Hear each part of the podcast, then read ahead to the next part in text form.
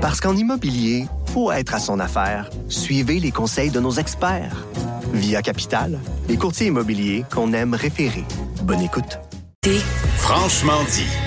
Bon, il nous reste quelques petites minutes. Peut-être euh, souligner qu'on a connu la date euh, du prochain budget du gouvernement du Québec. Oui, ce sera le 10 mars prochain. Mettez ça à l'agenda, au calendrier. Euh, Éric Girard, qui a évoqué euh, durant son annonce le coronavirus, oui. Hein? Parce que il dit, euh, il a tempéré les attentes face au surplus dans le prochain budget à cause des incertitudes qui sont liées à sa propagation en Chine. Il dit que ça s'annonçait vraiment très positif avec l'accord, euh, avec la conclusion de l'accord commercial Chine-États-Unis, mais il y a de nouvelles incertitudes qui sont reliées au coronavirus, à l'arrêt de la production. Coronavirus? le coronavirus. Le NCOV 2019, le coronavirus, oui.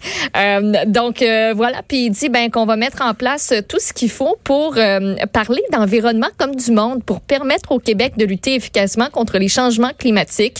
Euh, donc, ça va être un budget qui va mettre ça de l'avant.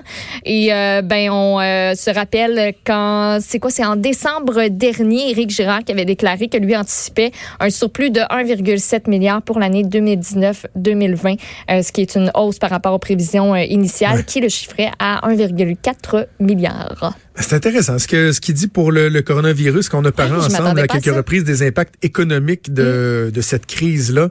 on en a un bel exemple qu'au Québec dans notre budget ici euh, la province de Québec Ouais. ça se peut qu'il y ait des prévisions qui soient euh, diminuées parce que on anticipe qu'il y aura des, des conséquences euh, économiques euh, importantes. D'ailleurs, parlant du gouvernement du Québec, on a appris hier et ça fait pas tant jaser que ça. Puis je pense pas que ça va tant faire jaser non plus qu'il y aura Bayon demain matin là. Ben Il oui. y aura un baillon pour le projet de loi 40 sur la gouvernance scolaire qui touche entre autres les élections scolaires. Donc, il va mettre fin aux élections scolaires, mettre fin au modèle tel qu'on le connaît des commissions scolaires pour euh, faire place à des, euh, des, des, des- des- je me suis même plus des conseils. C'est un conseil.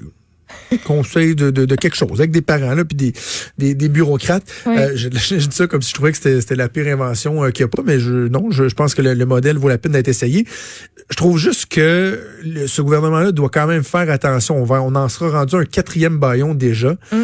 Et à la fin de la dernière session, moi, j'avais des bonnes sources gouvernementales que, bon, tu sais, je les avais questionnées à savoir si ce projet de loi-là pouvait passer sous le baillon à dernière session parlementaire. Puis on m'avait dit, non, parce qu'on a commencé l'étude en commission parlementaire. On veut prendre le temps de faire bien les choses.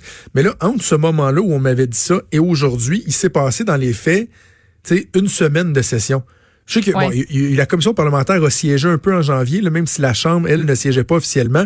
Mais je trouve que si c'était pas du fait qu'ils sont si confortables dans les intentions de vote, dans les sondages, je suis pas certain que ce serait justifié pour un gouvernement de, de bulldozer un projet de loi, un projet de loi comme celui-là. Je, je déchirerai pas ma chemise, là. C'est juste, il faut qu'il fasse quand même attention.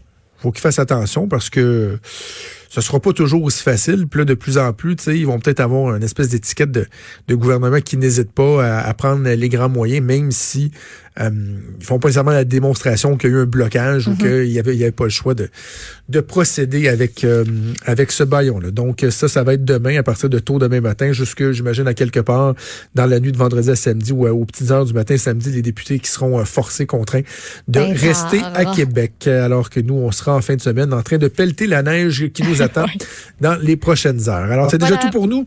Merci à Joanie Henry à la mise en onde, à Mathieu Boulet à la recherche. Merci à toi, cher Maude.